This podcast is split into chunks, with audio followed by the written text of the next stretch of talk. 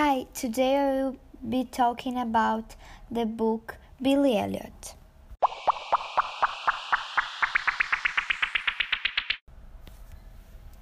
First, my favorite character is Billy Elliot because he lived his dream.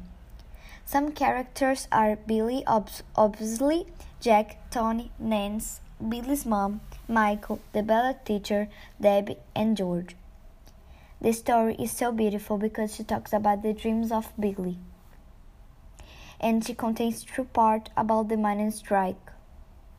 The bullying is a little bit talked about in this book, and I think we see every day and is so wrong and cruel. To stop this, we need to talk with the people who are doing and the people who are suffering. Okay, this is my opinion of the answers about the Billiards book. I hope you enjoyed Miss Alberta. Bye.